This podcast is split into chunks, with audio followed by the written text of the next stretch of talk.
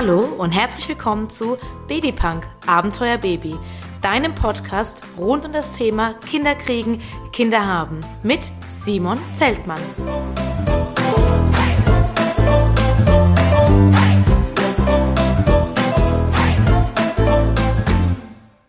Folge 4 über Baby Blues und die Erfahrung einer Eileiterschwangerschaft mit Juliane und Lukas.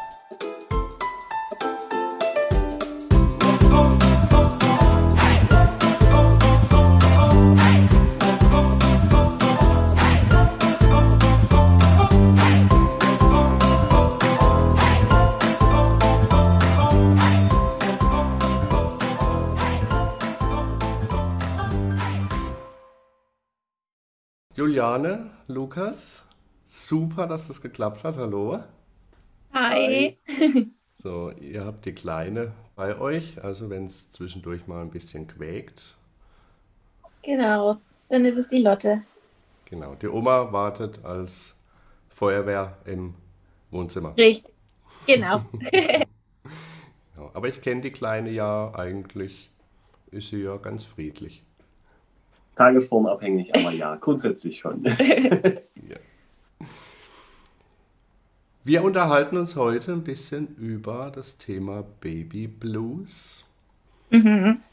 Ihr habt nämlich eigentlich eine Premiere bei mir in der Praxis gehabt. Ähm, Das war das allererste Mal, dass zum ersten Termin mit Baby nur der Papa kam. Ja, das stimmt. Da lag die Mama mit Brustentzündung im Krankenhaus. Ah, okay. Okay. Genau. Das hatte ich vorher noch nie. Außergewöhnlich. Genau, und da hat mir der Lukas auch schon verraten, dass du hm, gerade so ein bisschen depressive Verstimmung hast. Ja, ein bisschen ist gut. Das ging schon, das ging schon gut los, ja. Okay. Wie, wie ging das los? Ich muss dazu sagen, dass ich eine Vorgeschichte habe. Ich hatte sechs Jahre Depression. Okay. Ähm, von daher war ich auch schon mit dem Thema vertraut und habe mir das eigentlich auch schon vorher bewusst gemacht, dass das wahrscheinlich bei mir eintreffen wird. Allerdings, dass es so schnell geht, direkt nach der Geburt, das habe ich nicht gedacht. Also ich habe wirklich im Krankenhaus gelegen nach der Geburt. Also sie ist um 0.52 Uhr gekommen und den nächsten Früh ging es eigentlich schon los. Da habe ich schon angefangen, äh, in Tränen auszubrechen, konnte nichts essen und da habe ich schon gemerkt, okay, das sind die gleichen Symptome wie bei der Depression. Ich weiß, was Sache ist. Und war natürlich nicht äh, so einfach, gerade durch Corona, dass dann der Mann nicht da ist, nur kurze Besuchszeiten sind. Das hat das natürlich alles noch verschlimmert, weil auf einmal dann die ganze Verantwortung bei mir war. Das ist natürlich dann nochmal zusätzlich belastend. Genau. Ja. Und ihr habt da, ihr habt da auch keine, zu, äh, keine Ausnahmegenehmigung bekommen, sozusagen, dass der Mann ein bisschen mehr kommen darf? Also die waren schon ein bisschen flexibel. Also das, eigentlich hieß es anfangs eine Stunde am Tag und ich bin dann meistens nachmittags hin, weiß nicht, 15 Uhr und bin dann Ja. schon bis 6, 7 geblieben. Also es war jetzt nicht diese eine Stunde, aber es war halt trotzdem nicht, dass man Vollzeit da Normalerweise hat man ein Familienzimmer oder irgendwas, ähm, wo man dann, dann die Zeit verbringt und das gab es halt natürlich nicht. Genau. Also wenn man jetzt natürlich gerade so ein bisschen depressiv drauf ist und dann das Kind tatsächlich noch die ganze Zeit hat, stelle ich mir jetzt schon schwierig vor. Genau, also es war halt auch gerade am Anfang nicht einfach, weil äh, bei mir das Stillen nicht so geklappt hat. Ich musste gleich mit Stillhütchen stillen, ähm, was die nicht so toll fand. Ähm, deswegen hat sie dann nachts ganz, ganz viel Spektakel gemacht und ganz viel geschrien. Und da haben dann nur die Krankenschwestern gesagt, weil ich halt auch 48 Stunden einfach nicht geschlafen habe durch die Geburt, ähm, haben dann die Krankenschwestern gesagt, klar, wir könnten Ihnen jetzt die Kleine eine Stunde abnehmen, aber zu Hause müssen Sie es im Prinzip auch selber hinkriegen und sind dann wieder gegangen. Also ich war eigentlich im Prinzip komplett auf mich allein gestellt. Ja, zu Ja. Hause ist aber der Mann. Richtig, genau, so sehe ich das auch. Und wie gesagt, äh, klar, jede Frau muss eine Geburt durchmachen und ist lange wach und war mir auch bewusst. Aber klar, dass die da, dass die Hormone da eine gewisse Rolle spielen und man einfach irgendwann nicht mehr kann und dann halt vielleicht auch noch einen dummen Spruch gedrückt bekommt im Krankenhaus, ist halt nicht so nett. Was für dumme Sprüche kamen da? Also zum einen, klar, sie müssen es zu Hause alleine hinkriegen, deswegen nehmen wir ihnen jetzt die Kleine nicht ab. Ähm, Babyblues haben viele, da müssen alle durch. Ähm, ja, das ist so das, was im Krankenhaus kam. Lediglich eine ähm, Schwester, das war die Stillberaterin, die hat dann gesagt, na, Ihnen geht es aber gar nicht gut. Ne? Ich so, mm -mm, geht's mir nicht. Ähm, und die hat dann gesagt, na, wir haben einen psychologischen Dienst, soll ich den mal hochschicken, dass sie einfach mal jemanden zum Sprechen haben. Und die waren dann tatsächlich auch bei mir im, im Zimmer. Und dann gab es halt so ein kleines Gespräch. Also die haben sich halt ein bisschen Sorgen gemacht. Ähm, da habe ich aber gesagt, ich weiß, was das ist. Ich kenne die Krankheit. Ich weiß das von früher. Ich weiß auch eigentlich, wie ich damit umzugehen habe. Nur dank Corona darf man sich halt diese Sachen nicht mehr so aussuchen. Also man darf halt nicht mehr raus unter Leute gehen, ähm, sich mal mit jemandem treffen. Das ist halt das, was halt komplett gefehlt hat. Und deswegen ist es, glaube ich, auch bei mir so ausgeartet.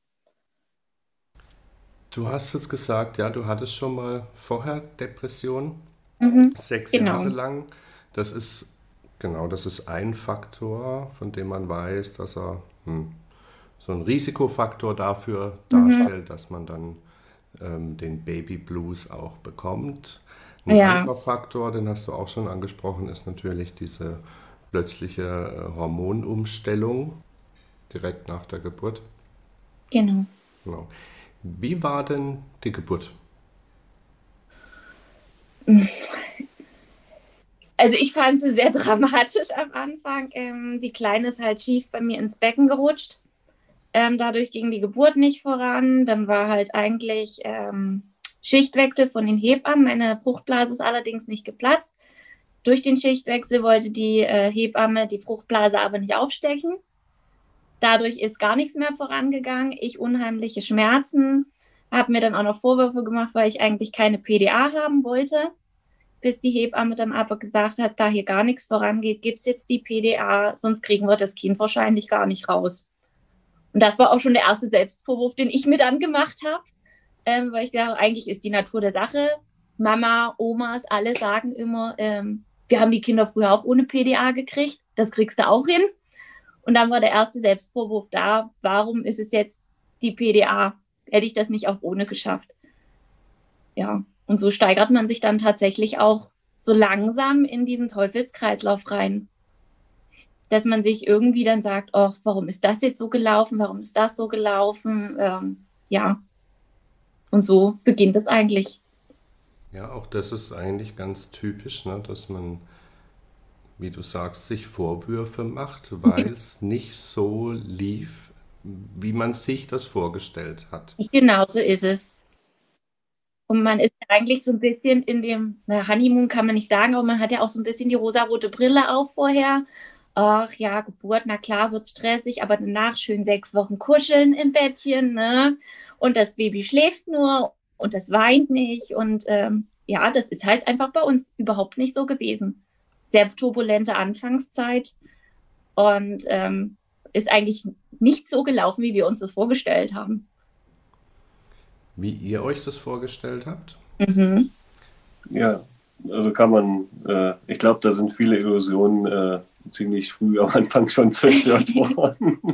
ja, aber das liegt wahrscheinlich auch daran, dass da über so viele Sachen nicht gesprochen wird. Also, dass eine Geburt anstrengend ist, etc., klar.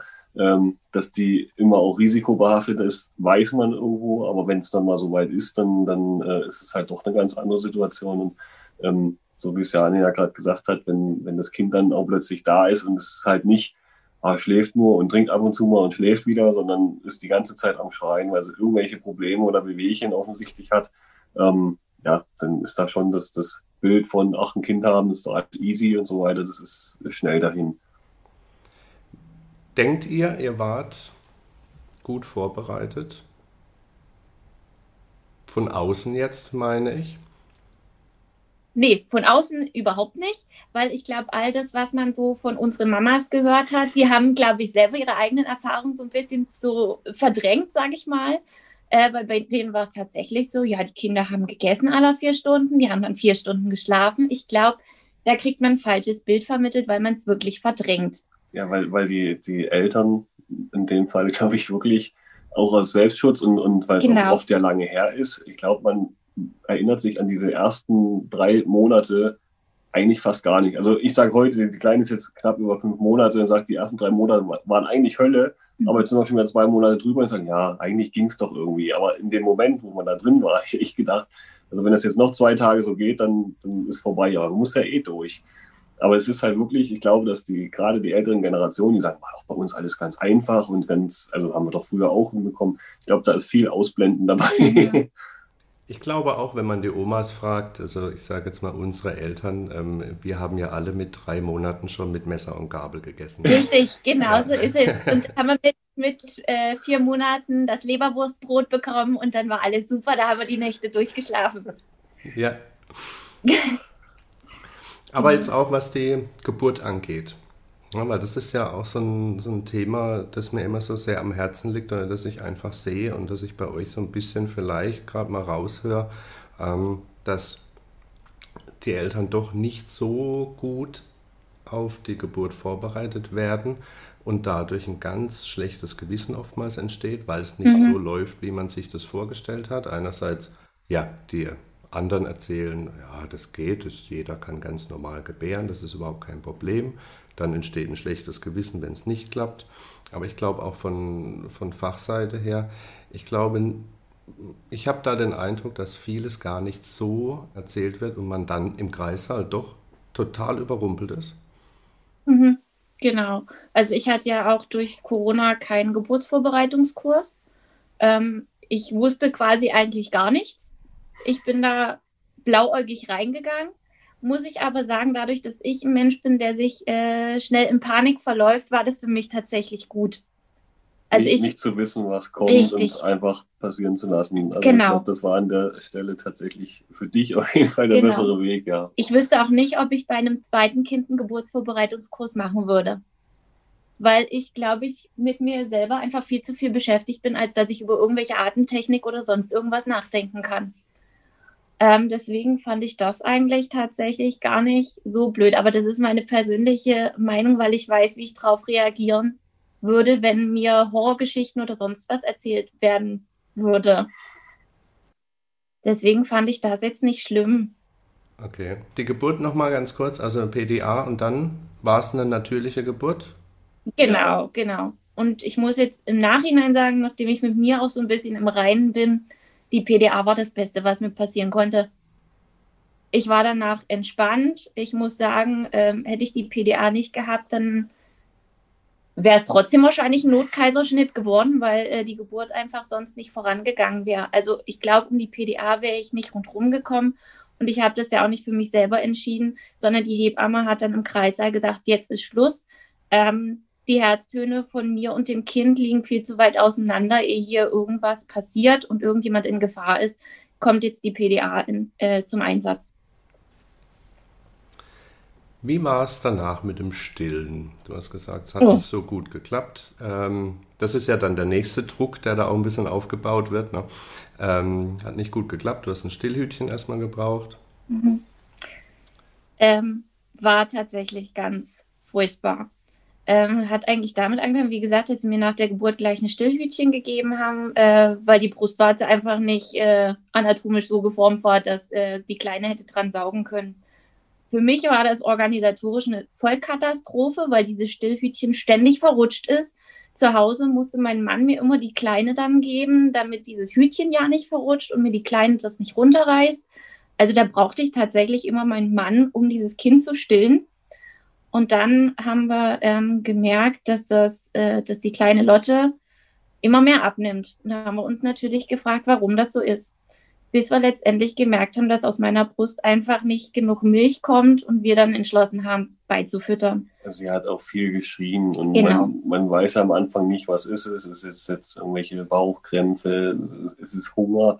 Und im Nachhinein können wir, glaube ich, mit großer Gewissheit sagen, dass es einfach Hunger war. Die genau. hatte dauerhaft Hunger und ist nicht satt genug geworden. Und das weiß man ja am Anfang auch nicht. Also die hat nachts vier bis fünf Stunden tatsächlich durchgeschrien. Wir waren dann sogar in der Notaufnahme, weil wir uns Sorgen gemacht haben, bis wir dann eigentlich wirklich mit Recht sagen können, nachdem sie, naja, binnen von drei Tagen 300 Gramm fast abgenommen hat, dass die einfach nicht genug Milch gekriegt hat. Und das hat mir tatsächlich keiner gesagt, dass das passieren kann. Ich habe dann immer gedacht, na, warum müssen wir jetzt die Flasche geben? Es liegt in der Natur der Frau, dass man stillt wie kann denn das sein, dass ich einfach nicht genug Milch habe und das Kind nicht versorgen kann? Und das war dann tatsächlich auch der Knackpunkt, wo ich nur noch heulend da saß und mich gefragt habe, warum funktioniert das zur Hölle nicht? Andere Frauen kriegen es auch hin. Das ist eigentlich das Natürlichste überhaupt. Und es hat halt einfach nicht funktioniert. Der nächste Punkt, wo du dir dann ein schlechtes Gewissen gemacht hast? Ja, das war, da habe ich wirklich arg zu kämpfen gehabt, weil alle dann immer gesagt, ja, Muttermilch ist das Beste, das kriegt die Antikörper. Wie du stillst nicht, Richtig. kannst das deinem Kind antun. Genau, und das ist doch das Beste für die Mutter-Kind-Bindung, äh, Bindung, wenn du jetzt nicht mehr stillst, dann musst du ein Rebonding machen, weil dein Kind ja gar nicht die Liebe kriegt, die es braucht.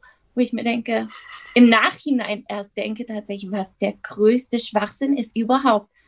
Also das Kind kuschelt so mit mir, das kriegt die Liebe durch andere Sachen, durch, durch Spielen, durch auf den Arm nehmen, auf den Arm tragen. Also, also man muss halt vielleicht auch ergänzen, das war ja auch jedes Anlegen nur noch mit Ja. Schmerzen verbunden. Und wenn, wenn die Mutter quasi schon da sitzt, sich vor Schmerzen krümmt und diese, diese Negativenergie ja quasi ans Kind weitergibt, ähm, das, das, das ist ein Teufelskreis am Ende. Das, das Kind fühlt sich dadurch nicht wohl, die Mutter fühlt sich nicht wohl und dann, dann geht es die Spirale abwärts. genau.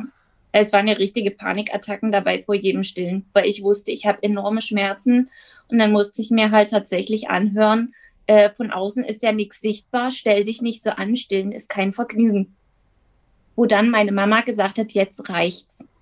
Das Kind kriegt die Flasche, das ist totaler Schwachsinn, selbst wenn man von außen nichts sieht, wenn es unangenehm ist und für mich Stress ist und mir wehtut, dann äh, ist irgendwann der Punkt erreicht zu sagen, nee, das Kind kriegt die Flasche. Und dann war halt auch irgendwann der Punkt da, wo ich dann abends Schüttelfrost gekriegt habe. Ähm, wir haben dann Fieber gemessen, okay, leicht erhöht, denkt man sich ja nicht viel bei, vielleicht ist es der Stress. Ähm, und dann sind wir tatsächlich ins Krankenhaus und dann kam raus Brustentzündung. Und ja, man hat es von außen nicht gesehen. Man hat es dann erst an der Blutuntersuchung gesehen, dass meine Entzündungswerte achtmal erhöht waren und dann lag ich mit fast 40 im Krankenhaus. Da bin ich äh, so bei dir und ähm, das ist ein Grund, aber es gibt so viele Gründe, warum Stillen in Stress ausartet, sage ich Mhm. mal. Und Genau. dann kommt gerne dieses Argument Bindung. Ähm, es ist schon so, dass man sich fragen sollte, ist dieser Stress, der jetzt gerade aufgebaut wird, schädlich für Mhm. die Bindung? Und dann ist es einfach auch eine, in meinen Augen, absolut richtige Entscheidung, Ja, dann auf Stillen zu verzichten genau. Und mir hat es einfach auch mehr Lebensqualität gegeben, zu sagen, ich höre jetzt auf mit dem Stillen, ich tue mit den Stress einfach nicht mehr an. Ich hatte die Panikattacken nicht mehr vor dem nächsten Füttern. Ich weiß, ich brauche bloß eine Flasche vorbereiten. Und dann hat sich die Sache. Es ist für mich weniger Stress, es ist für das Kind weniger Stress. Ja, auch gerade für diese Baby-Blues-Phase ist es ja Flasche wiederum ein Vorteil, wenn auch der Vater mal Richtig. äh, füttern kann und einfach mal in der Nachtschicht eine Tour übernimmt, ähm, um da aus diesem Modus auch wieder ein bisschen mehr rauskleiden zu können.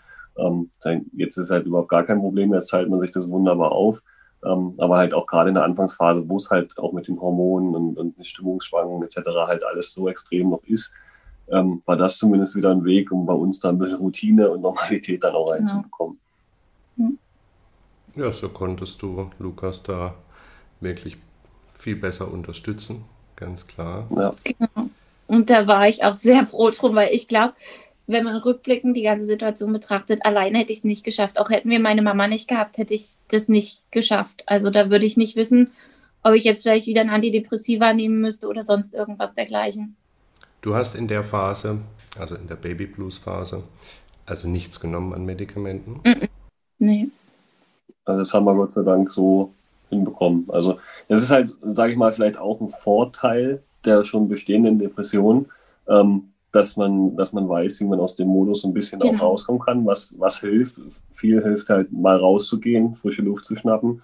Ähm, und, und ja, also ich sehe das schon als Vorteil in dem Zusammenhang, dass Ja. wir da wussten, was müssen wir dann machen, um wieder äh, da auch die Normalität zurückzugewinnen und halt jetzt nicht noch tiefer in das Loch zu fallen. Genau. Und ich wusste halt auch, dass ich es einfach rauslassen muss, dass ich einfach heulen muss. Und wenn es eine Stunde ist, die ich da sitze und heule, dann ist es halt so. Und da war es mir auch egal, ist Besuch da oder sonst irgendwas.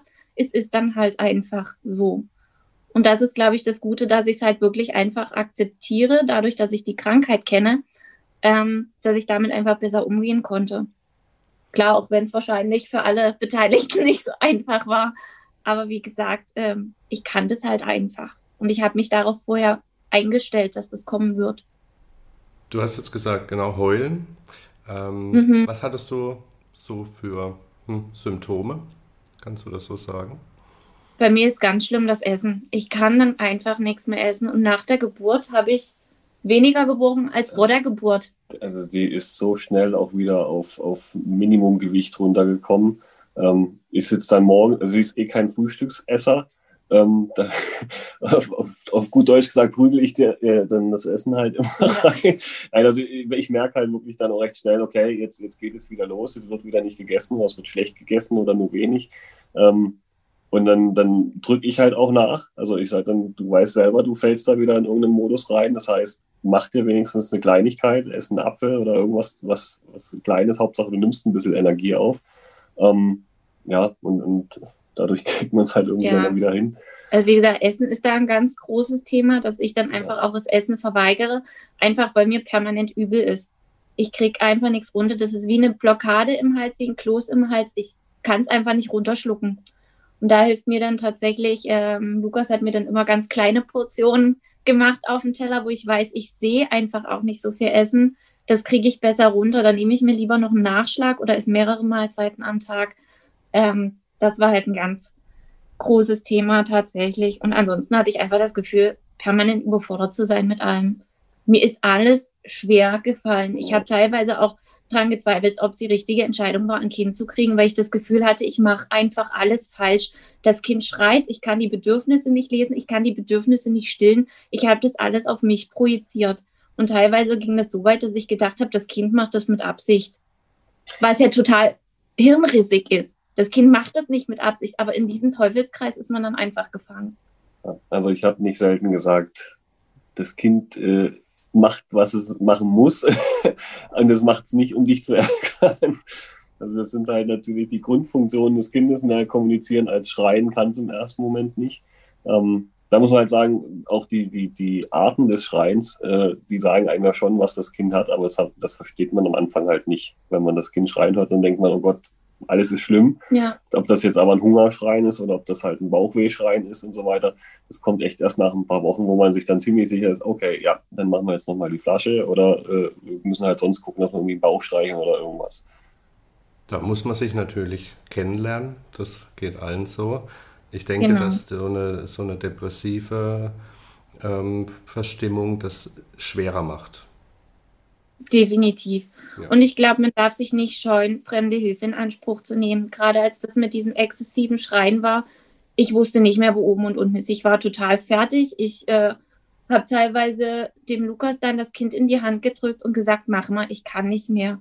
Und da war dann der Punkt erreicht, wo wir ähm, eine Familienhebamme in Anspruch genommen haben von der frühen Hilfe der Caritas, die dann zu uns gekommen ist ähm, und hat uns äh, hat sich uns als Familie quasi angeguckt, das Kind angeguckt und geschaut einfach, woran liegt's, was können wir verbessern. Sie hat auch äh, vorgeschlagen, Videos zu machen, einfach um uns zu zeigen, was machen wir auch gut, was machen wir richtig.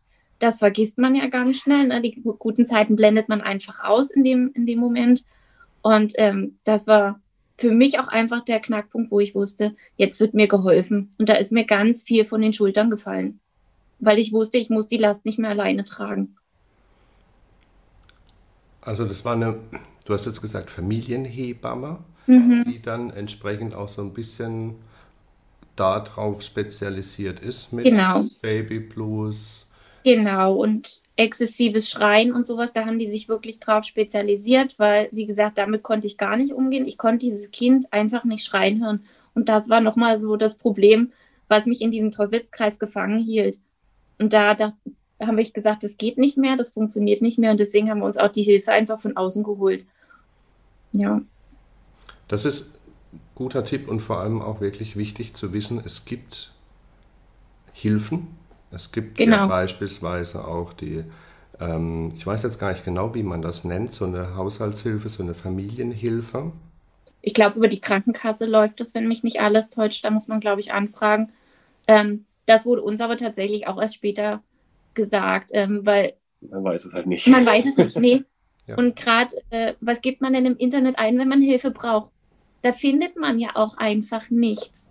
Und durch die, äh, die Familienhebamme, das haben wir erst, glaube ich, durch den Kinderarzt gesagt bekommen. Ja, Ne? ja. Der hat uns dann einen Flyer gegeben, wo ähm, das dann drauf stand, Telefonnummer und Caritas Pforzheim.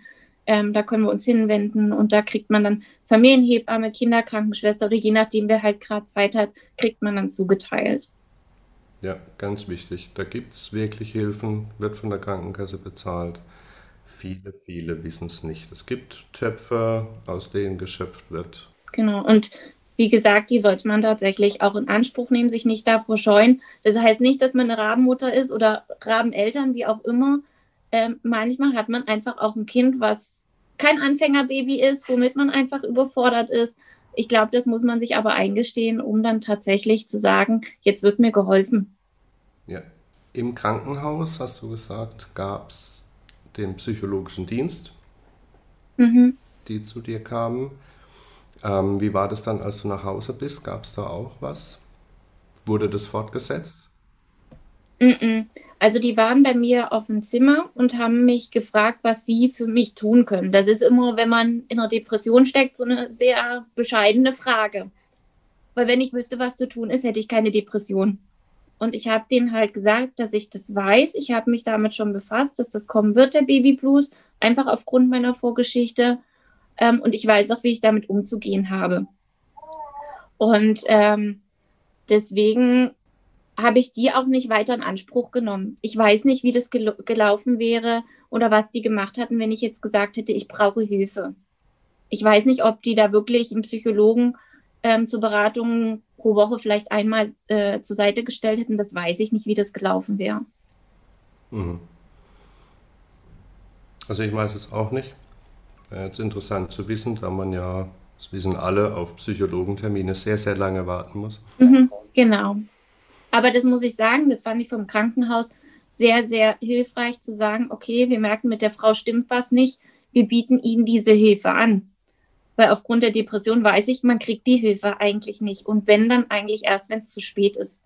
Also da muss ich jetzt das, Das Krankenhaus Ja, das. Krankenhaus, äh, Ja, vieles sehr gut gewesen eigentlich, ja. sehr loben, dass man da tatsächlich gleich sagt, hier, ich sehe das, der Frau geht's nicht gut, der bieten wir gleich Hilfe an. Wie lange warst du denn im Krankenhaus? Drei Tage. Und dann durfte ich nach Hause. Deswegen, also ich wollte gerade noch zu dem Punkt vorher sagen, ähm, ich habe die auch ein bisschen vorgespannt im Krankenhaus, weil ich gesagt habe, hier es geht schon los mit der ganzen Heulerei etc. Bitte auch ein Augenmerk drauf legen. Kann bei ihr halt ganz schnell umschwappen und deswegen waren die ein bisschen vorsensibilisiert. Aber es haben ja trotzdem dann auch die richtigen Mechanismen gegriffen und das, das ist halt, wie gesagt, äh, sehr löblich da gewesen. Ja. Kennst du Julianes frühere ähm, Depression? Ja, ja, also ich habe die ja voll mitgemacht. Also wir sind ja seit äh, 13 Jahren zusammen jetzt. Ähm, also da äh, volle Paket schon mitgemacht, ja. Deswegen sage ich, also ich merke das eher, wenn da irgendwas im, im, am Kommen ist, als sie. Ähm, weiß sie dann auch darauf hin und dann guck mal, in welche Richtung es geht. Manchmal äh, ja, zieht sie sich dann halt selber schon raus oder wir müssen halt wieder gucken, dass wir was, was machen, um da rauszukommen. Wie geht's dir jetzt? Eigentlich ziemlich gut. Klar, manchmal denke ich, oh, nur Mama sein und sich nicht mehr mit Freunden treffen und so ist, äh, ist eine harte Nummer. Klar, muss jede Frau durch, die sich entschieden hat, ein Kind zu kriegen. Ja, Ähm, es ist gerade schwieriger durch Corona, das Genau. muss man einfach sagen. Wenn man so diese ganzen Muttergrüppchen, die es ja dann Genau. doch einfach in jedem Ort eigentlich gibt, wenn man das nutzen könnte, dann wäre das auch nochmal völlig anders. Das fehlt halt gerade. Dadurch ist man völlig isoliert äh, und dann fehlt halt der Kontakt. Das ist für die Kleine doof, meiner Meinung nach, weil die wird in den Kindergarten kommen und hat wahrscheinlich noch nie ein anderes Kind vorher gesehen. Ähm, und auch so für den, für den mütterlichen Kontakt, Genau. Erfahrungsaustausch, das fehlt halt Denn komplett. ich weiß, für mich war die Lösung, wieder rausgehen zu müssen. Ähm, nicht nur spazieren für mich alleine, sondern wirklich unter Menschen gehen zu müssen. Das musste ich während der Depression erst wieder lernen, weil ich unglaubliche Panikattacken hatte in der, in der Öffentlichkeit. Und das ist das, was mir jetzt einfach fehlt. Ich kann nicht mal sagen, okay, dann setze ich mich jetzt dem aus und gehe einfach mal einen Schaufensterbummel machen oder gehe Klamotten für die Kleine shoppen oder treffe mich, was weiß ich, mit zwei, drei Freundinnen zum Kaffee, gehe in die Krabbelgruppe zum Babyschwimmen oder sonst irgendwas. Das darf ich halt gerade nicht. Und das ist dieser Ausgleich, der einfach fehlt. Und da muss man tatsächlich aufpassen, dass man nicht wieder in diesen Teufelskreis einfach reinkommt. Was natürlich jetzt äh, schwer ist, einfach da eine Alternative zu finden. Dazu muss man sagen, ähm, wir haben ja jetzt gerade Lockdown, ähm, weswegen das nicht geht, aber eure Tochter ist geboren vor fünf, fünf, fünf Monaten im August. Da ja. war gerade relativ offen, genau, da konntest du noch raus. Genau. Ähm, wobei ich mich in den Anfangsphasen, als ich richtig im Babyblues gesteckt habe, wirklich nicht in der Lage gesehen habe, irgendwas zu machen. Das muss ich auch dazu sagen. Und da habe ich auch äh, gesagt, dass ich habe ja meine Bedürfnisse auch zurückgestellt. Ich habe nicht so wirklich auf mich geachtet, sondern gedacht, was tut jetzt dem Kind gut? Und da habe ich nicht drauf geachtet, okay, ich verfalle jetzt in eine depressive Verstimmung, ich müsste jetzt mal raus. Nee, da ging immer das Kind vor. Und das ist genau, glaube ich, das Falsche. Wir sind immer noch Frauen, die auch Bedürfnisse haben und eben nicht nur Mütter. Und da sollte man sich tatsächlich das Recht rausnehmen, zu sagen, der Mann passt jetzt mal meinetwegen ein, zwei Stunden auf das Kind auf. Ich gehe jetzt mal mit einer Freundin einen Kaffee trinken, auch wenn das Kind erst zwei, drei Wochen alt ist. Und das vergessen, glaube ich, extrem viele. Und das habe auch ich vergessen. Es ist absolut richtig, bin ich voll bei dir. Ja. ist für dich gut, ist auch für die Partnerschaft mit Sicherheit gut. Genau. Was denkst du, bist du mit deinem Baby Blues durch? Nö, das glaube ich nicht. Also in manchen Phasen wird es mir auch einfach zu viel, gebe ich ehrlich zu, wenn sie wieder in irgendeinem Entwicklungsschub oder Wachstumsschub oder sonst irgendwas steckt, ähm, wo sie wirklich arg mitzukämpfen hat, das muss man auch dazu sagen. Sie nimmt das extrem mit, ist dann wirklich nur motzig, teilweise neun, zehn Stunden am Stück, ähm, schläft dann auch nicht richtig, ähm, auch nachts. Und ja, da muss ich sagen, da geht es auch mir nicht gut mit. Aber wie gesagt, das macht jede Mutter durch. Ähm, nur wie gesagt, aufgrund meiner Vorgeschichte bin ich da einfach vielleicht auch ein bisschen anfälliger. Weiß ich nicht. Aber wie gesagt, das nehme ich so hin. Dafür bin ich Mama geworden. Ähm, aber ich nehme mir auch das Recht aus zu sagen, ich gehe dann mal eine halbe Stunde in die Badewanne und dann ist das Kind beim Papa, bei der Oma oder sonst irgendwo. Da möchte ich von dem Kind in dieser halben Stunde nichts hören. So böse das klingt, aber es ist einfach so. Das ist die halbe Stunde, die ich dann für mich brauche fühlt sich aber auch nach fünf Minuten schlecht, wenn es Kind ja. also, dass da das falsche Bild entsteht. Das schon. Auch wenn die Oma mit der Kleinen draußen ist, dann frage ich schon nach fünf Minuten, ob noch alles okay ist. Aber musste lernen, mir das Recht rauszunehmen, dass ich auch auf mich hören darf und mir auch mal was Gutes gönnen darf.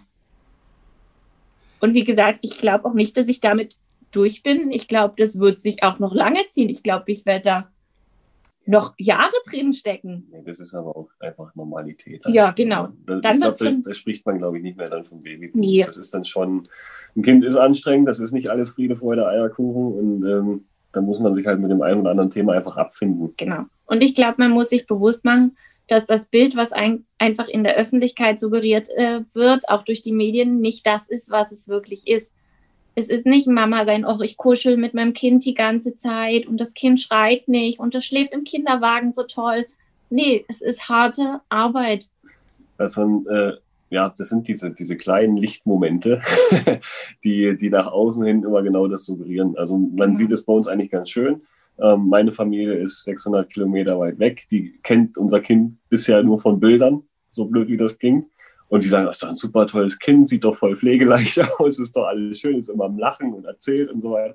Das sind meistens die fünf Minuten nach dem Schlafen, wo sie dann wirklich Energie und Kraft hat. Und danach geht es halt los, wo es anstrengend wird. Und, ähm, das ist wahrscheinlich auch das, was halt gesellschaftlich wirklich suggeriert wird, dass es wäre alles super einfach und ähm, ja, genau. man muss sich an den schönen Momenten tatsächlich manchmal hochziehen. Richtig. Und wenn man dann versucht, mal Aufklärungsarbeit zu leisten, in welcher Form auch immer, dass man vielleicht nicht so eine tolle Schwangerschaft hatte oder vielleicht auch mal ein Kind verloren hat, dass man lange auf ein Kind wartet oder auch ein Schreibaby hat.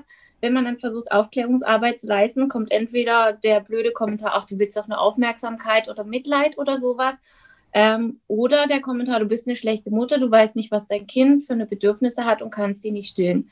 Diese zwei Seiten gibt es, aber ich habe das Gefühl, es gibt da keinen Zuspruch, der mal sagt, das ist aber toll, dass du jetzt mal ehrlich mit dem Thema umgehst ich glaube, das ist noch ein ganz großes Problem. Ihr wart ein paar Mal bei mir. Wie gesagt, ganz am Anfang war der Lukas alleine mit der Lotte. Ähm, dann kamst du mit. Du warst am Anfang das sage ich jetzt einfach mal so äh, von mir wahrgenommen, ruhig.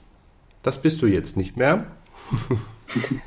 das ist auch normal. Äh, sie ist jemand, der muss erst auftauen in einer Umgebung. Ach, da hat eure Tochter das her.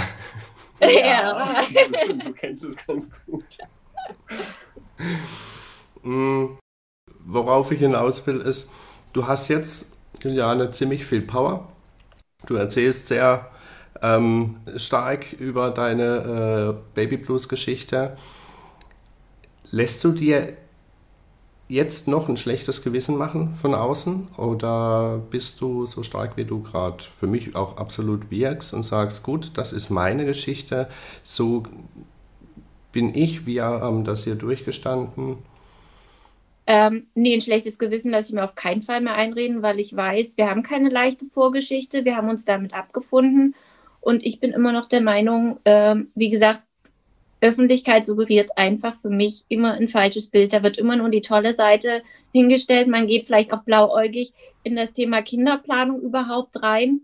Man ist da mit einer rosaroten Brille und nein, so ist es nicht. Man sollte sich dann vielleicht auch mal zwei, dreimal überlegen, wann ist der richtige Zeitpunkt für ein Kind. Entscheide ich mich jetzt für ein Kind, passt es überhaupt in mein Leben? Was jetzt nicht heißen soll, dass die Lotte nicht in unser Leben passt, um Himmels Willen. Wir haben uns das gut überlegt, wir haben das lang geplant.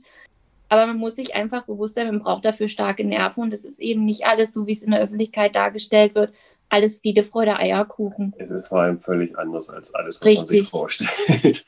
Also ich hatte da auch echt viel äh, Illusionen, ähm, wie man dann doch das auch mit Arbeitsalltag etc. dann alles vereinbaren kann.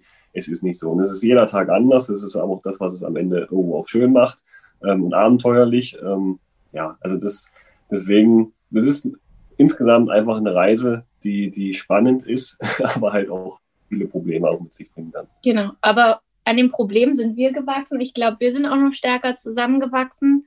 Ähm, nicht nur wir als Ehepaar, sondern auch als Familie. Und ich glaube, das muss man sich bewusst machen, egal wie hart die Zeiten sind. Ähm, man gibt das Beste, man macht das Beste für sein Kind und da ist es auch egal, was, was andere von außen äh, sagen, weil die stecken nicht in unserer Haut, die wissen nicht, was wir durchgemacht haben und wie gesagt, wir geben unser Bestes für das Kind. Und ich glaube, genau dieser Mutterinstinkt ist der richtige. Oder Papa-Instinkt. Auf den sollte man vertrauen. Ihr seid die besten Eltern für die Lotte. Richtig. Und vielleicht auch mal kluge Ratschläge, die immer lieb gemeint sind von anderen, auch mal ausblenden. Und zu sagen, ich höre jetzt auf meine Intuition, weil ich glaube, ich weiß, was mein Kind einfach braucht. Hast du den Eindruck, du hättest anfänglich jetzt was verpasst, was du nicht hast jetzt nachholen können? Ähm, ja, Babyfotoshootings. also ja, ich vermisse schon so ein bisschen die, die Knuddelphasen, von denen Leute mit vielleicht einfacheren Babys immer reden. Und da schläft das Kind bei denen auf dem Arm und vielleicht nur mit ein bisschen Schunkeln.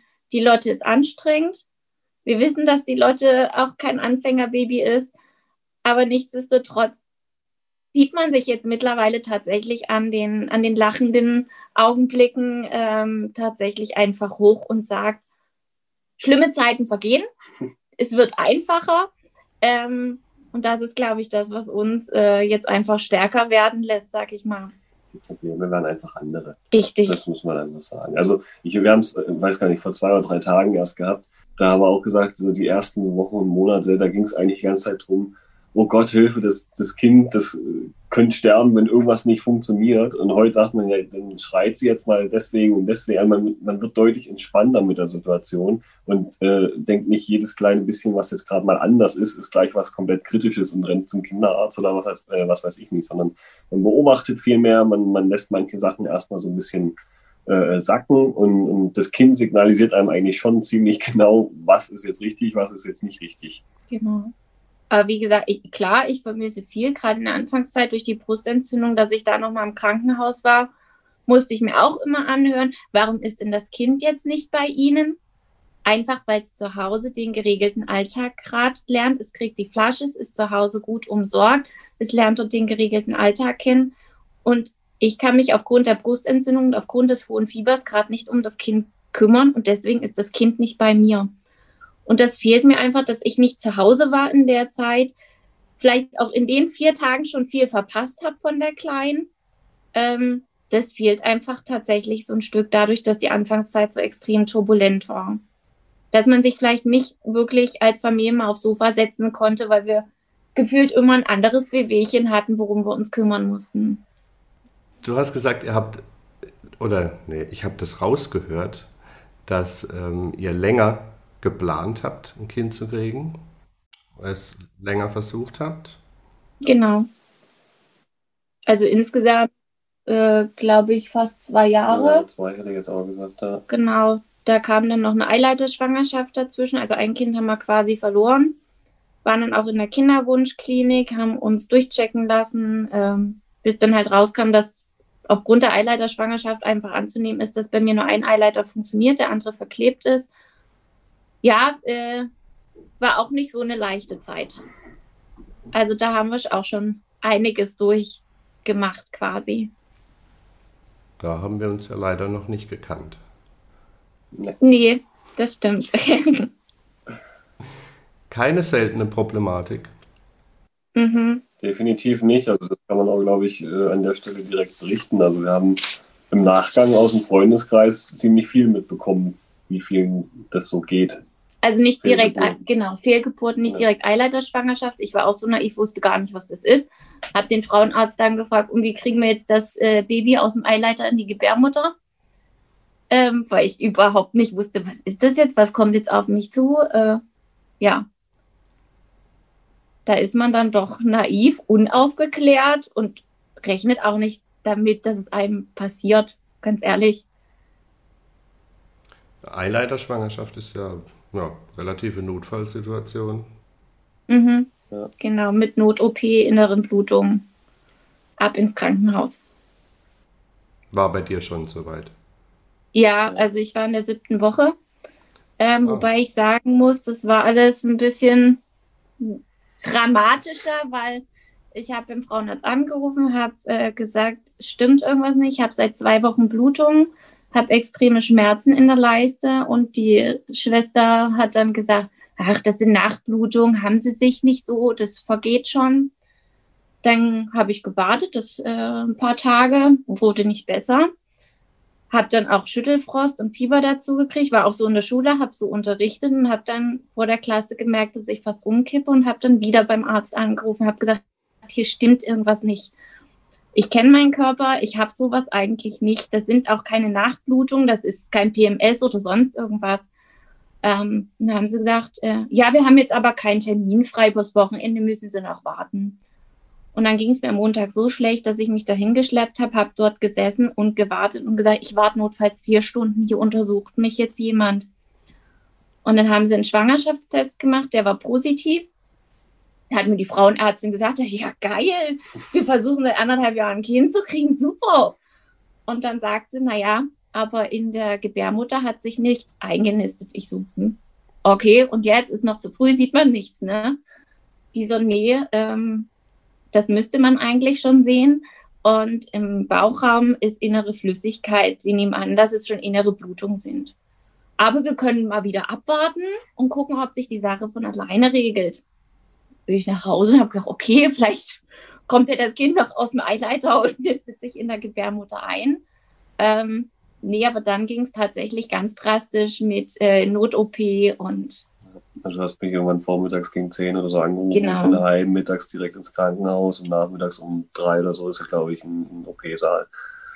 Genau. Wie gesagt, da ist man ja blauäugig und denkt, okay, holen die jetzt das Kind aus dem Eileiter raus, nehmen die das wieder in die Gebärmutter oder wie läuft das jetzt? Bis sie dann gesagt haben, nee, das Schwangerschaftsmaterial, was ich auch schon unding finde in der, in der Formulierung, das Kind hat einen Herzschlag, aber das Schwangerschaftsmaterial muss entfernt werden. Und da ist für mich eine Welt zusammengebrochen. Da wusste ich dann gar nicht mehr, wo oben und unten ist.